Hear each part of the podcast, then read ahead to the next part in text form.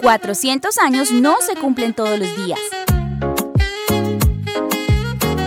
Prepárate para la fiesta más grande del año, llena de dulces palabras, exquisitos datos y divertidas curiosidades. Estás invitado al cumpleaños de tu ciudad. ¿Ya tienes listo tu regalo? Aquí comienza Te leo en la cultural.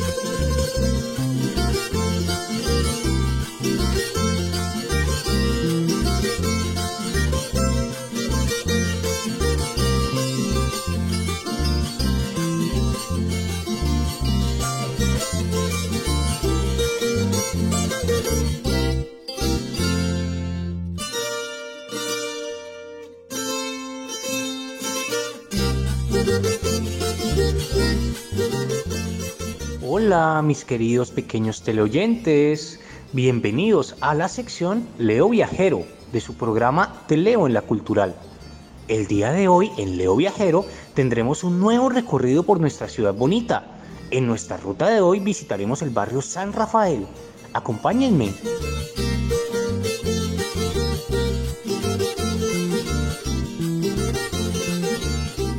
Barrio San Rafael se encuentra ubicado en el borde noroccidental de la meseta de Bucaramanga y pertenece a la Comuna 3 de la ciudad. Su nombre fue tomado por el asilo para hombres San Rafael, que era manejado por comunidades religiosas y se encuentra abierto desde el año 1943. ¡Guau, Leo! Este barrio debe tener varios años de existencia. Así es, mi Laura. Además de esto, el barrio San Rafael era el primer barrio que los viajeros encontraban al llegar de la costa atlántica, ya que en ese momento aún no existían los barrios que hay hoy en día. Leo, pero esta ubicación también ha traído problemas para el barrio, ya que ha tenido problemas de erosión. Estos han sido solucionados mediante tratamientos de taludes que se han realizado en la escarpa de la meseta de la ciudad. Laura, pero no todo en su ubicación ha tenido malos efectos. También por su privilegiada ubicación, estando cerca de la vía de la costa y a la provincia de Soto Norte, ha generado que se tenga un vigoroso comercio en dicha zona de la ciudad. Allí se encuentra gran parte de las arroceras de la ciudad, generando una importante cantidad de empleos. De igual forma, en este barrio se pueden encontrar instituciones educativas importantes como lo es la institución educativa Club Unión, y distintos centros de salud ubicados allí para permitir el fácil acceso a las poblaciones cercanas.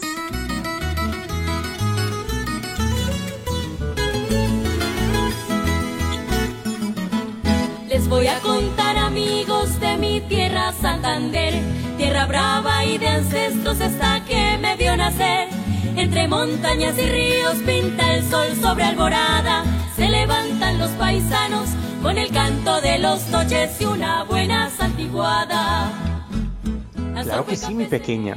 Pero a pesar de estas grandes cualidades e importantes actividades que allí se encuentran, muy seguramente este barrio tendrá que ser remodelado, porque en la actualidad cuenta con una gran cantidad de viviendas unifamiliares, las cuales ocupan gran cantidad de espacio, y la mejor opción es construir edificios multifamiliares, esto con el fin de ayudar a la reutilización del terreno y mejoramiento en espacios públicos. ¡Increíble, Leo! Esperemos que esta remodelación traiga más beneficios a la comunidad de este barrio. Laura, ¿sabías que el asilo San Rafael es uno de los más importantes de la ciudad? No, Leo, cuéntame más. El asilo San Rafael fue creado en enero de 1943 por un grupo de personas que de manera muy solidaria quisieron crear un lugar para el adulto mayor, donde tuvieran respeto, cariño e igualdad. En la casa Quinta Larsen se logró ampliar el asilo, ayudando a cientos de beneficiarios. en la actualidad cuenta con personal médico, fisioterapeuta, enfermería, personal de aseo y salud, los cuales aportan en esta gran obra. Las deliciosas melcochas en hojitas de naranjo, sabrosito es el cabrito, órale mucho lo bueno, dígame de Santander. Ole pingo, ole pingo, ole mano, ole mano, soy puro santanderiano, ay cuelita que bolera Santander. Que Bueno, Leo y amiguitos teleoyentes, hemos llegado al final de nuestro recorrido por ese importante barrio de la ciudad bonita. Nos encontraremos en nuestro próximo recorrido conociendo más lugares de Bucaramanga. Llega la hormiga culona con esas lluvias de abril. El sentimiento alborota nos pone a querer a mil. A Torbellino y Guavina mis taitas me dieron crianza. Como no voy a extrañar las bellezas de mi tierra, Santander, nada es igual. Ole pingo, ole pingo, ole mano, ole mano, santanderiano. Ay, Juelita, que bolera, Santander, que berraquera. Ole pingo, ole mano, soy puro santanderiano. Ay, Juelita, que bolera, Santander, que berraquera.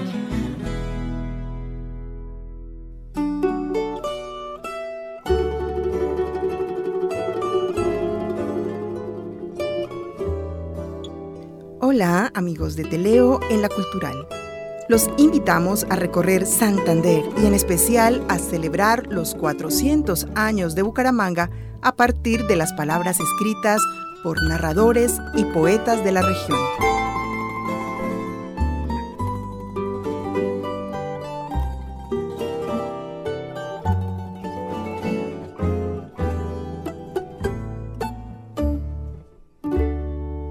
En el día de hoy contamos con la presencia literaria de Angie Gaona.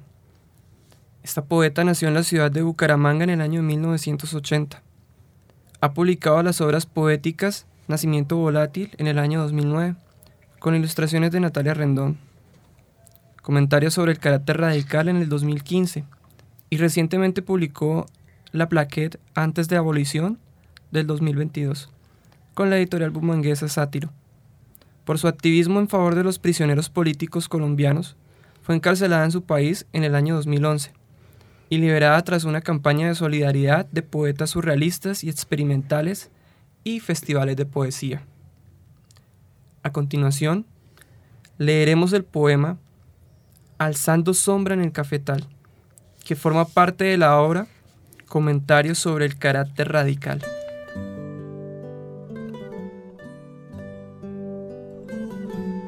Alzando sombra en el cafetal. El silencio trina en el cafetal y en la sombra deja sus huellas, sus bosquejos. El día pleno saluda, las nubes ocupadas levantan el sombrero. El silencio del cafetal se marcha con las aves migratorias. Si con ellas se llevara las semillas caídas del terreno, alguien debe recogerlas o la enfermedad de las plantas se esparcirá por los suelos. ¿Quién es más puntual? ¿La cosecha, el mediodía, la enfermedad o los jornaleros que madrugan cuando los granos y los cielos se enrojecen y la fortuna teje sus aromas en canastos nuevos bajo los almendros? Ese es el juego y el de los espíritus silbando por las eras. Las plantas saludan a sus dueños. Alguien arañó la tierra, puso la semilla a madurar. Alguien abrió el fruto en dos. Alguien dio las coordenadas del primer brote y echó a las criaturas fuera del cascarón de la tierra. La sombra descansa al mediodía, cuidada por los cedros.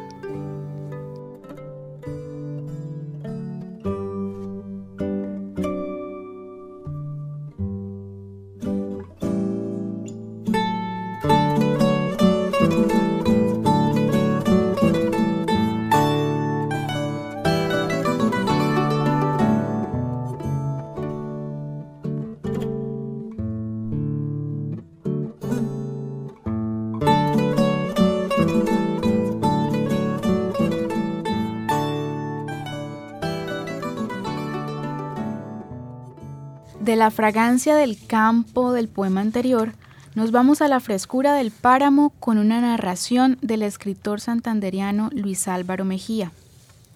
Luis Álvaro es ingeniero y tiene una maestría en Administración de Empresas. Fue integrante del grupo literario Jorge Salamea Borda, codirector de la revista El Gran Burundú Burundá y codirector del suplemento literario Vanguardia Dominical del periódico Vanguardia Liberal. Luis Álvaro tiene una amplia experiencia en el sector cultural de Bucaramanga y Santander, pues fue director de la Biblioteca Municipal Gabriel Turbay y secretario de Cultura y Turismo del departamento. Asimismo, se desempeñó como director cultural de la Universidad Industrial de Santander y como parte de su gestión desarrolló el proyecto editorial de la Dirección Cultural mediante la edición de nueve colecciones y la impresión de 140 títulos aproximadamente. Ha publicado los libros de poemas Instantes, Ojos de Silencio, Pretextos para la Vida, y los libros de cuentos infantiles Los Fantasmas del Páramo, Alberto el Reciclador, La, Ceiba y Prohibido Sonreír. A continuación, los fantasmas del páramo.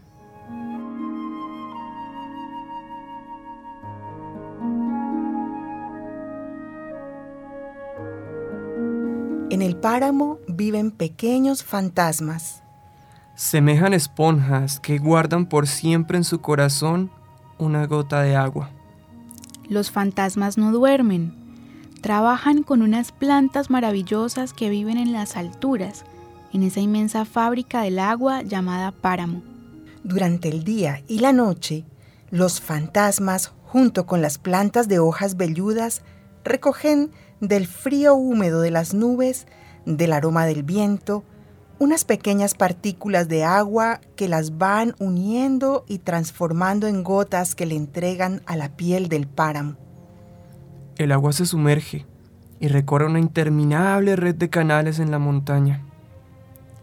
Al final se unen todas en el corazón del páramo para dar nacimiento desde allí a las lagunas, quebradas y ríos que llevan el agua a los pobladores de pueblos y ciudades.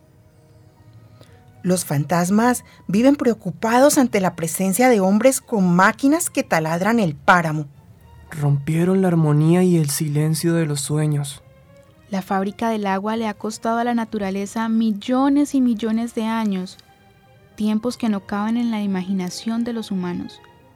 Mil y mil años los fantasmas se mueven con el viento que guarda las alturas. La fábrica del agua es tan perfecta que no se puede perforar.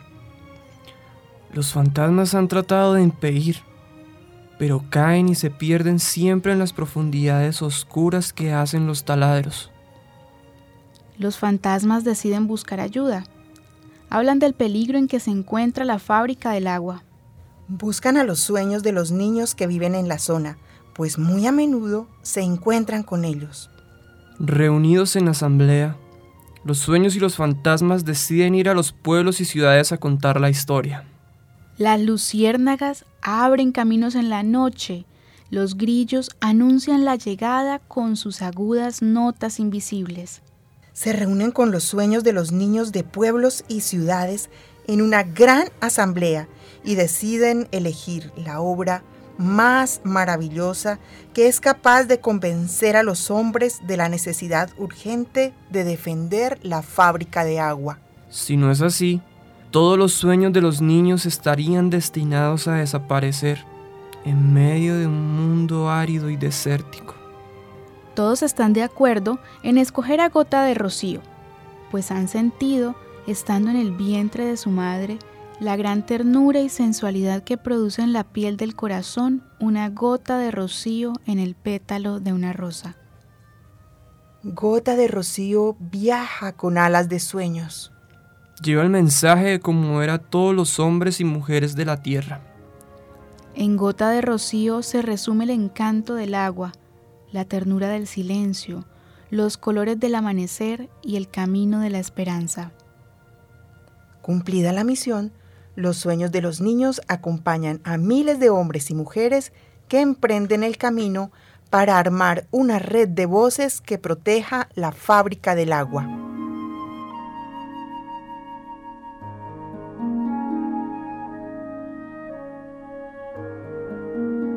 Acabamos de escuchar Los fantasmas del páramo, cuento del autor santanderiano Luis Álvaro Mejía.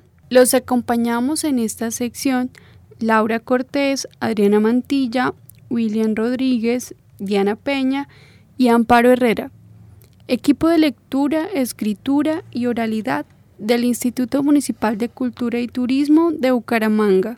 En la música de fondo tuvimos la ambientación de las obras Intermeso 1 del compositor Luis A. Calvo, interpretada por Fernando Remolina, y Mowgli del compositor Basil Poledoris, obras recuperadas de ellibrototal.com. Para cerrar esta sección, los invitamos a escuchar la canción del frailejón Ernesto Pérez, tomada de Señal Colombia. No, no, no, no, no, no, no, no, no, no, no, no, no. Hola, mi nombre es frailejón Ernesto Pérez. Te quiero saludar, no me conoces, pero yo a ti sí, sí, yo soy tu amigo tu amigo frailejón Ernesto Pérez. Te quiero saludar, soy una planta sin mucho color, cuidar el agua. Es mi profesión, yo soy tu amigo, tu amigo frailejón Ernesto Pérez. Y te vengo a enseñar que apagues luces antes de dormir. No gastes agua si no es de consumir cierres llaves y te has de cepillar y las basuras aprendas a reciclar.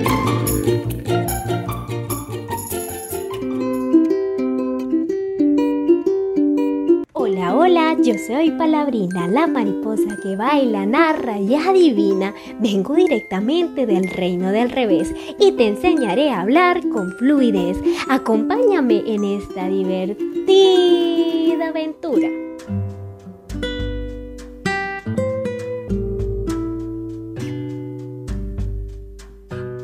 Hola, hola, hola, hola, yo soy Palabrina, la mariposa que baila, narra y adivina. Vengo directamente del reino del revés, un reino que todos queremos conocer. Pero el día de hoy vamos directamente con los niños de Teleo la Cultural a conocer el barrio San Rafael, ubicado en nuestra ciudad bonita, Bucaramanga. Aquí me he encontrado con la sorpresa de que tienen un lugar especial para los abuelitos. Así es, se llama el asilo San Rafael. Ay, a mí me hubiera gustado tanto tener un abuelito en el reino del revés pues allá solamente tenemos nietos y pues no es nada parecido. El día de hoy tengo un poema dedicado especialmente a esos abuelitos que nos llenan de muchos cuentos y de amor. Cabellos blancos es recuerdo, un sinfín de vida. Es el abrigo de un tesoro, de memoria y sabiduría. Es una expresión de vanidad, de un cuento de nostalgia, por la mocedad perdida cabellos blancos de mi abuelo, cabellos blancos de mi papá, de cabellos blancos también yo. Son el símbolo de pureza, es la ley de la naturaleza. Volteas hacia el cielo mirando a Dios y su grandeza.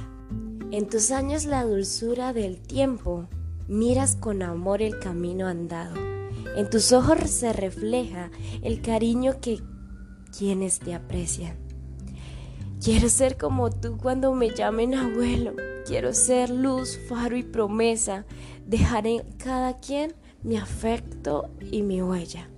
Es un regalo del cielo tenerlos como abuelos. Son como dos estrellas que iluminan mi sendero y con sus manos el tiempo endulzan mi crecer. Vaya, qué lindos, lindos poemas.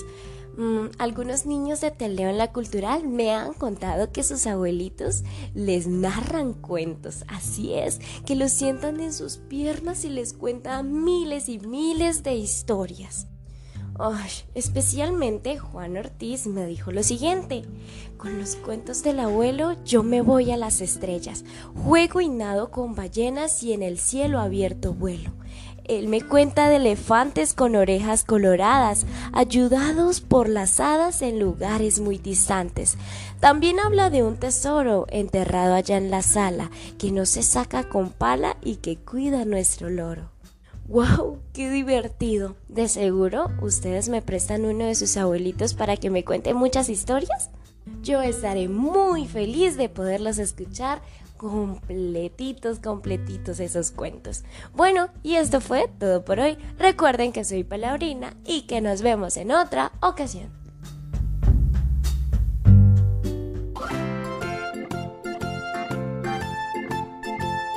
Niños, niñas, conoceremos la vida de hombres y mujeres que aran la tierra, que siembran sueños, que tejen esperanzas, artesanos, artistas, líderes, que se han destacado en nuestra ciudad bonita.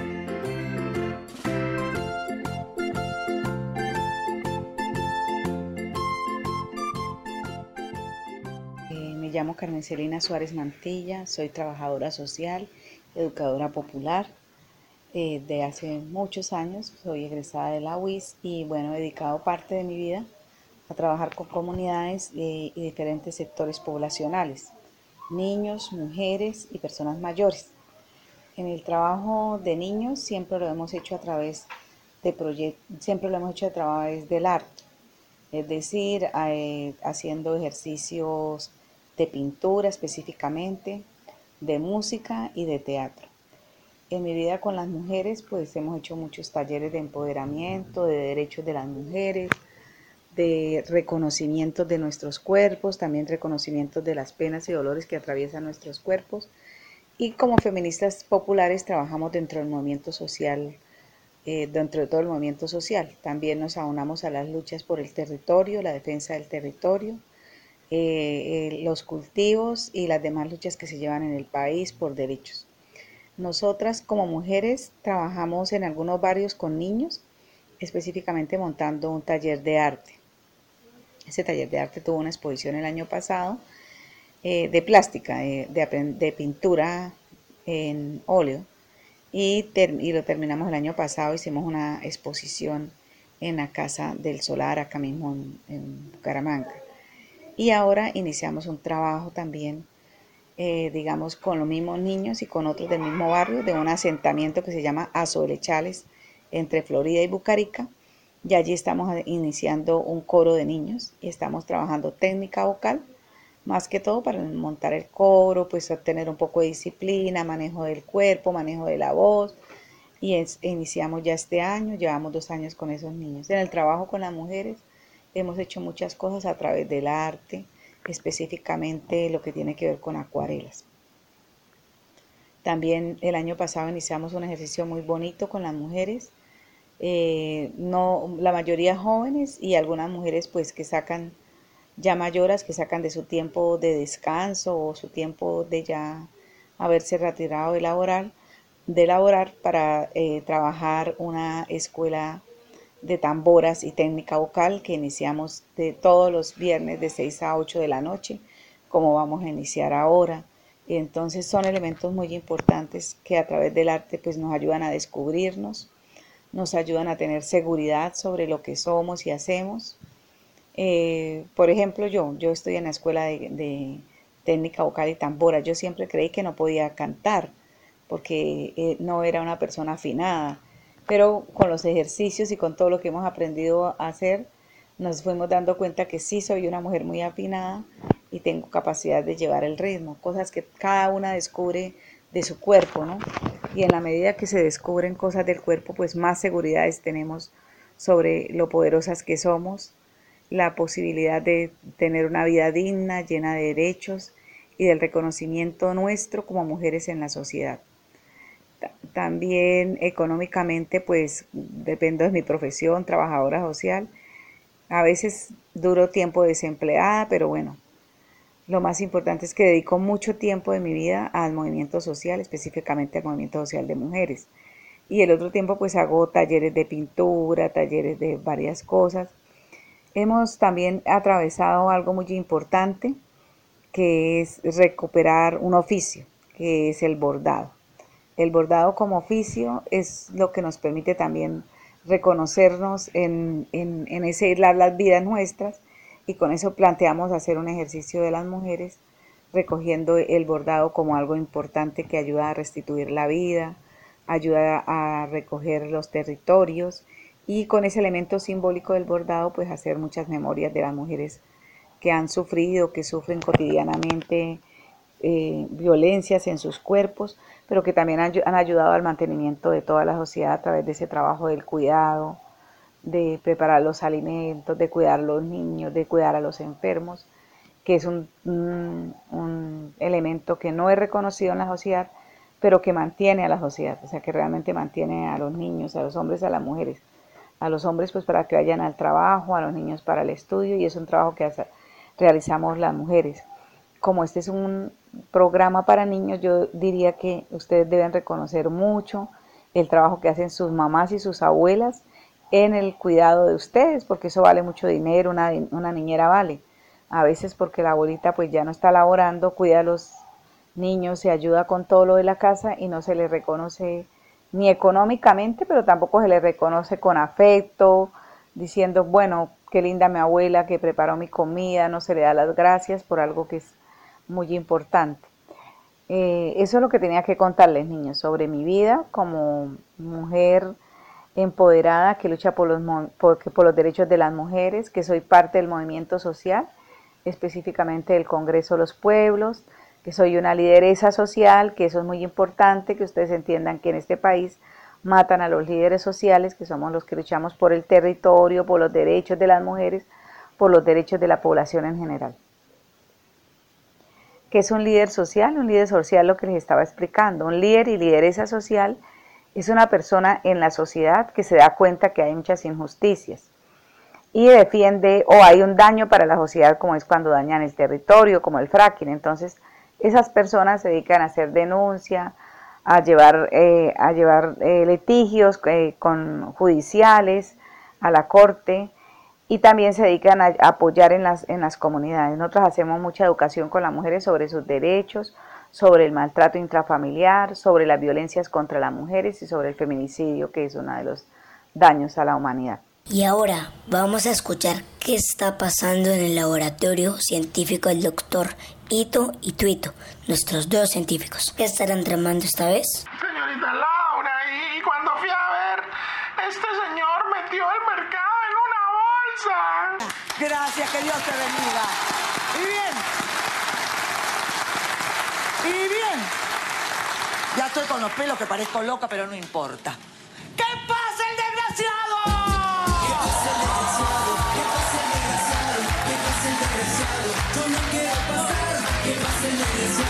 puede ser posible?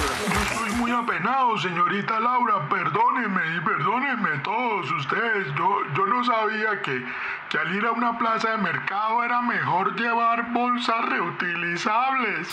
Ay, y todos esos programas que te gusta ver tan raros.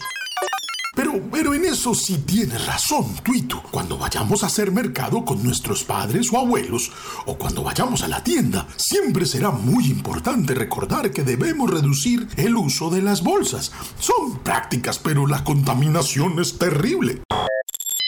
Parece una excelente idea, Tuito. De hecho, tengo que ir a hacer mercado y sería bueno de una vez que les contáramos a nuestros amiguitos y amiguitas qué otras cosas podemos hacer para mejorar el medio ambiente cada vez que vayamos al mercado. Entonces, ¿qué Tuito nos vamos?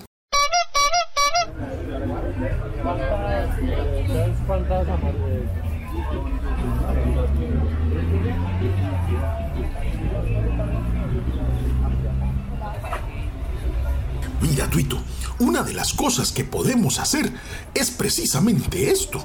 Comprar en el mercado, en una plaza, en, en- un mercado campesino. Mira, la, la alcaldía de Bucaramanga viene haciendo ya hace varios años unos mercadillos donde pequeños productores venden sus productos a la gente.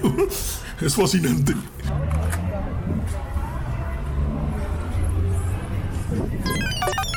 No, Tuito, lo que pasa es que comprar en un mercado, una plaza de mercado, contribuye al medio ambiente ya que la mayoría de estos productos se cultivan en zonas cercanas. No tienen costos de traslado como otros productos, aunque sí los tienen, pero no tan grandes. Y además, su venta garantiza toda una cadena de producción que beneficia al campesino. A cuatro mil, esa se la dejo a cuatro mil. Hoy toca aprovechar que está barato el coliflor. No, señor. Hágame el favor, no me hace esa cara. El coliflor es delicioso.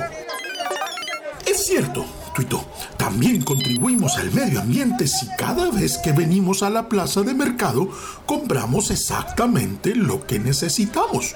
El desperdicio de comida genera un impacto en el medio ambiente. En Colombia solo en el 2018 se desperdiciaron 9 millones de toneladas de comida. Esa enorme cantidad de comida hubiese alimentado a muchas personas y además habría contaminado menos. Señora, venga y compre su pollo. Acérquese y pida su kilo de pollo fresco. No, no, no, tranquila. Véndame solo dos libras de pollo. Si me falta, regreso la otra semana, gracias. Tenemos pechuga, pierna o ala. Correcto, Tuito. Las plazas de mercado en su mayoría quedan cerca de nuestros hogares.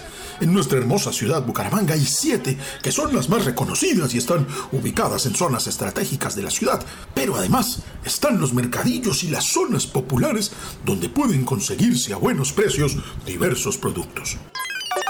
Claro, se me olvidaba Centroabastos y la que se encuentran en otros sectores del área metropolitana, las plazas de Girón, de Florida Blanca, de Piedecuesta, en fin. No, ahí no se echa eso. Para eso está la otra caneca.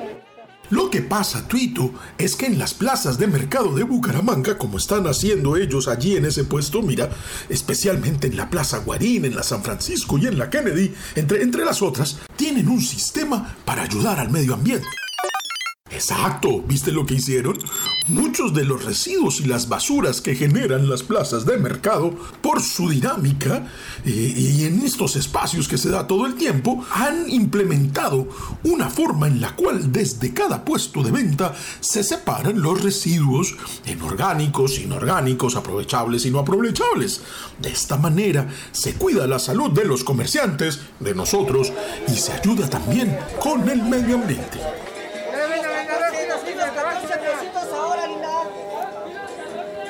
Es, Tuito, es mucho lo que se hace y se puede hacer para que el medio ambiente siga protegiéndose cada vez que vamos a una plaza de mercado.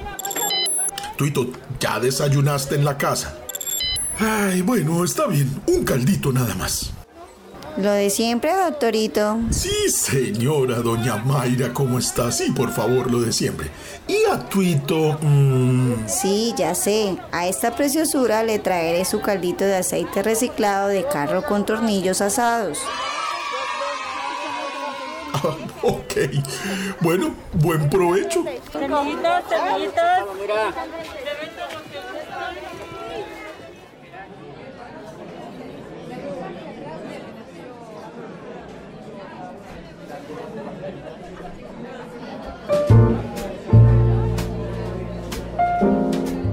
Bienvenidas y bienvenidos a nuestra sección Así hablamos aquí en Bucaramanga, un espacio radial para nuestras palabras favoritas.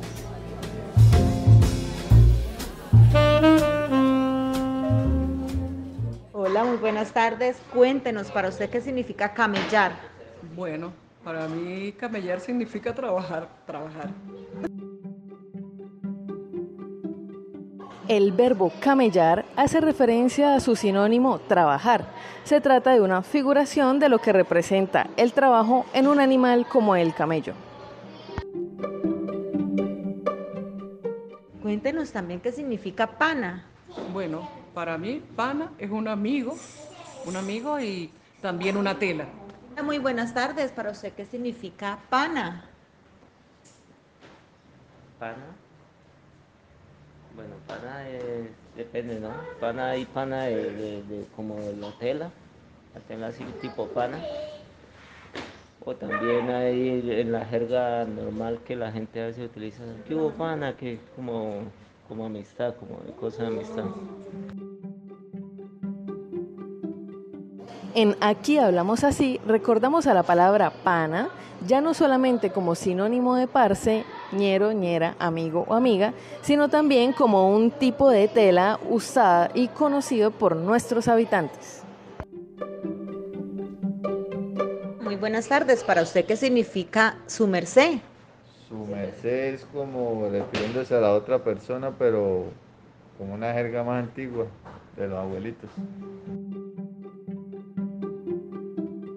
El sustantivo y vocativo su merced o su merced significa usted y es utilizado en nuestra ciudad y en otras del país por personas de todas las edades. Hola amigos de Te Leo en la Cultural, yo soy Caspiroleta Clown, bienvenidos al reto, donde todos participan jugando con las palabras y la música.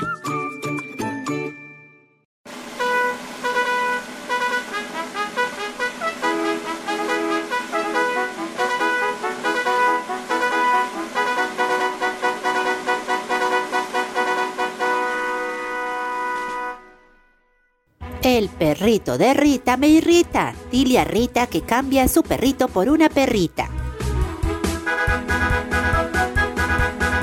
Hola queridos amigos, bienvenidos a un nuevo reto con Caspiroleta Clown. ¿Cómo están de trabalenguas? Hace ya tiempo que no hacemos uno, ¿verdad? Por eso empecé esta sección con un trabalenguas. Ahora es el turno de ustedes. Preparen su lengua porque hoy vamos a aprender el de la oveja tecla. Está indicado para los niños más grandes, así que ánimo, vamos a aprenderlo. Empecemos con el reto nivel 1. Escucha el trabalenguas. La oveja tecla, mecla, pecla y secla tenía siete hijos teclos, meclos, peclos y seclos.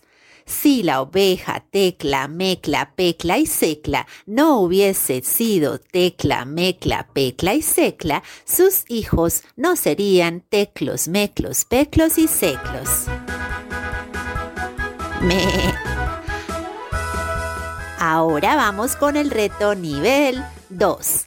Aprende en orden las siguientes palabras. Tecla, mecla, pecla y secla. Repite después de mí. Tecla, mecla, pecla, secla. Eso. Entonces ya puedes repetir frase por frase del trabalenguas. Vamos despacito. La oveja tecla, mecla, pecla y secla tenía siete hijos teclos, meclos, peclos y seclos. Si la oveja tecla, mecla, pecla y secla, no hubiese sido tecla, mecla, pecla y secla, sus hijos no serían teclos, meclos, peclos y seclos. Ya casi amigos, vamos un paso a la vez, pero vamos muy bien. Reto nivel 3. Di el trabalenguas conmigo. A la una, a las dos y a las tres. La oveja tecla, mecla, pecla y secla tenía siete hijos teclos, meclos, peclos y seclos. Si la oveja tecla, mecla, pecla y secla no hubiese sido tecla, mecla, pecla y secla, sus hijos no serían teclos, meclos, peclos y seclos. Muy bien, ya casito terminamos de aprenderlo. Eres súper para decir los trabalenguas.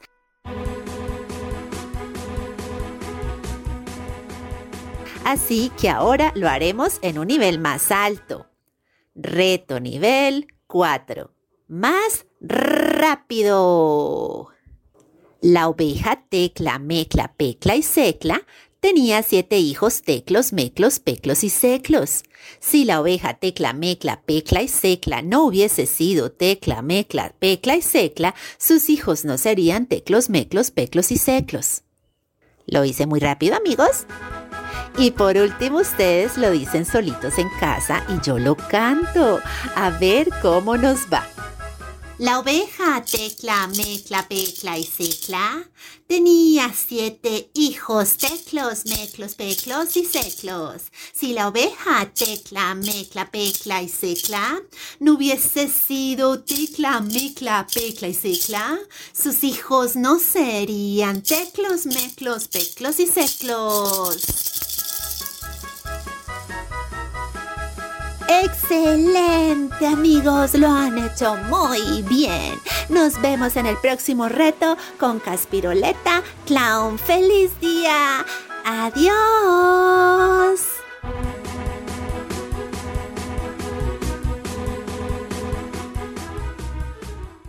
Hola, ¿cómo están? Me encanta mucho saludarles. Mi nombre es Isaías Romero y este es un pequeño aporte, unos tips, unas recomendaciones para los padres de familia que también escuchan Te leo en la cultural.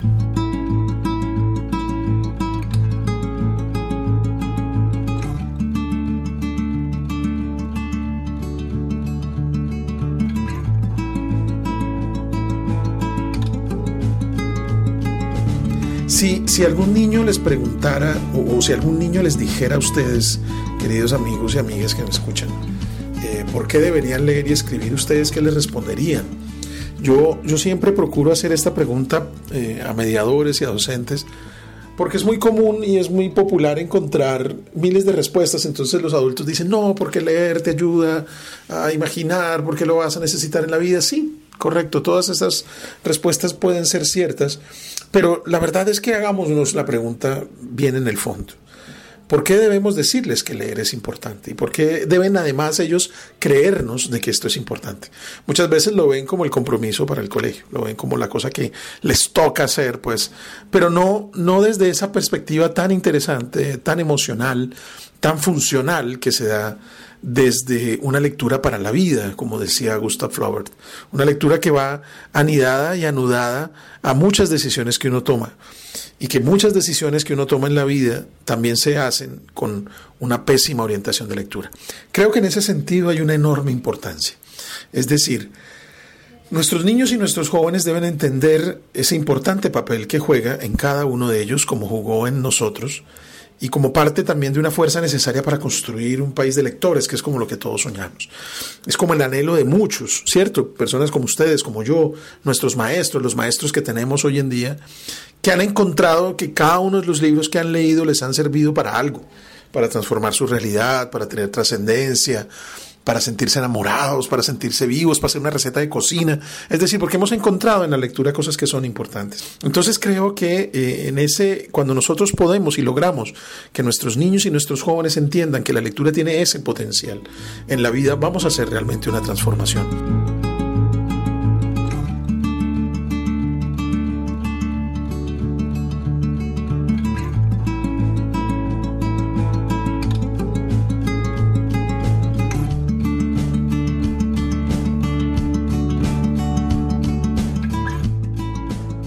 Quizás lo más difícil en los adultos y en el mediador es tratar de convencerlos de eso. Muchas veces el ejemplo puede ayudar, el que nos vean leyendo ayuda muchísimo, pero también hacer acciones para que nuestros hijos y nuestros estudiantes lean.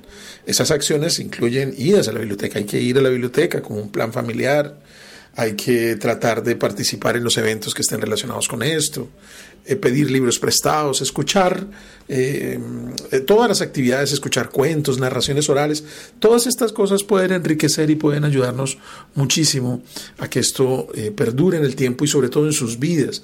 José Saramago tiene una experiencia muy linda, el Premio Nobel de Literatura Portugués, cuenta que buena parte de su deseo y su configuración como autor, que posteriormente le mereció ganarse el Nobel, eh, lo aprendió al lado de su abuelo, escuchando las cosas que el abuelo decía. Y él eh, cuenta que su abuelo no sabía leer ni escribir. Y esa influencia de, de, la narración oral, del contacto que tuvo su abuelo en unos pocos años de vida que compartió con él, fueron definitivos para todo y para él lograr un camino y ser finalmente un gran escritor. Yo insisto en que puede que nuestros hijos y nuestros estudiantes no se vuelvan unos grandes escritores, seguramente querrán hacer otras cosas en la vida o seguramente sí lo van a hacer. Pero creo que también es muy importante que al nosotros entender que esta relación que vamos a establecer con nuestros hijos eh, y que está mediada por la lectura, con esta relación que vamos a establecer como maestros hacia ellos y que no necesariamente está ligada solo a lo que se dicta allí en el salón, sino eh, a la vida misma, pues vamos a abrir un escenario que es absolutamente hermoso y maravilloso para ellos y que además lo van a necesitar.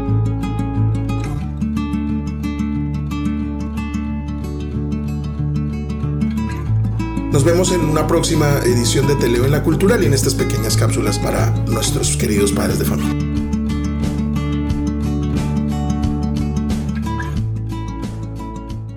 Qué gran fiesta de colores, de sabores y sorpresas. Si volvemos a comer lo que viene de la tierra.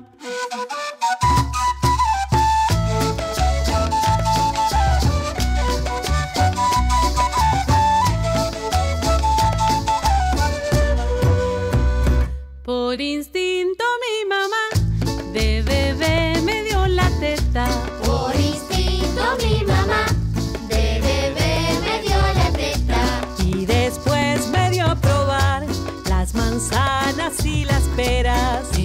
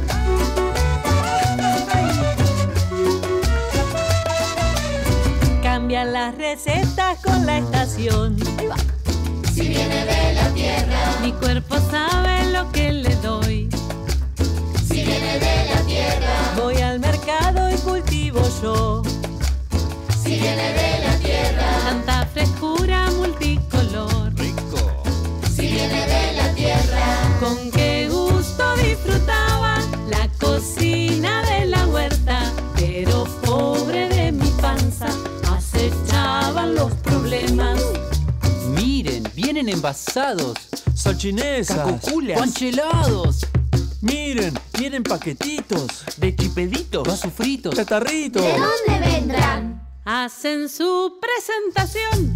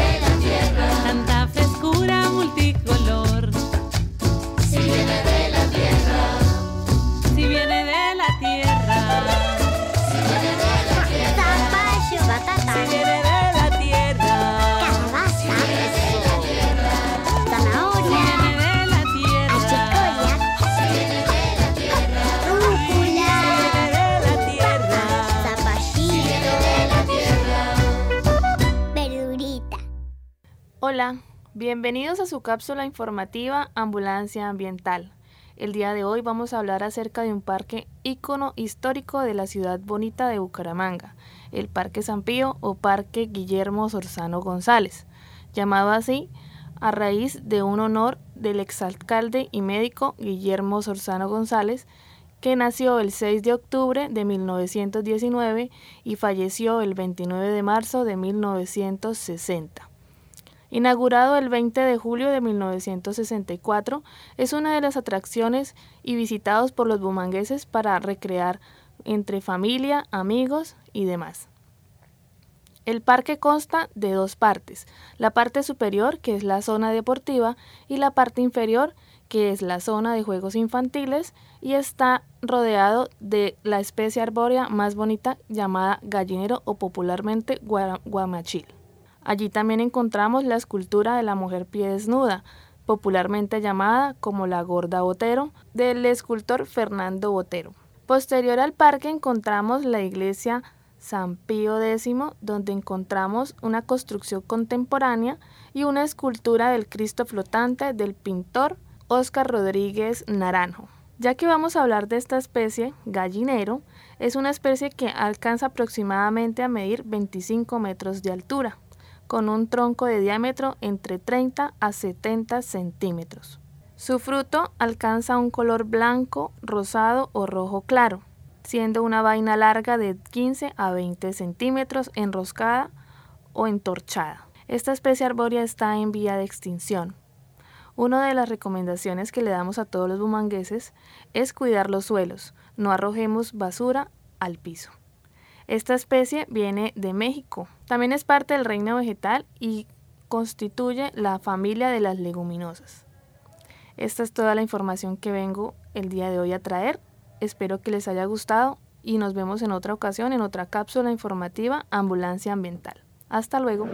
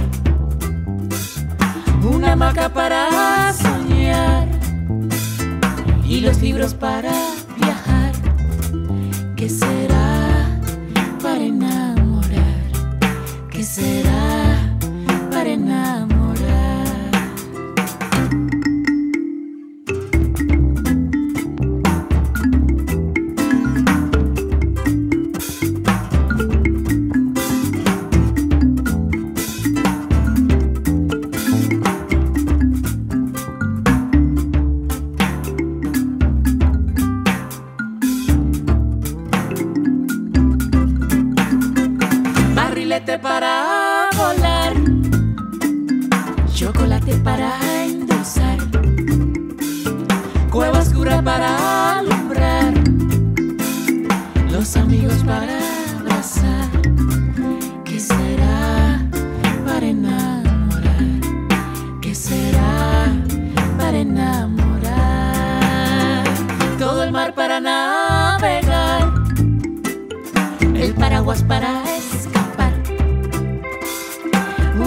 para soñar y los libros para viajar.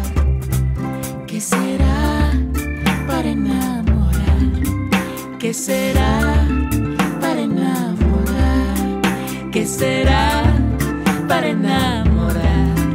¿Qué será para enamorar?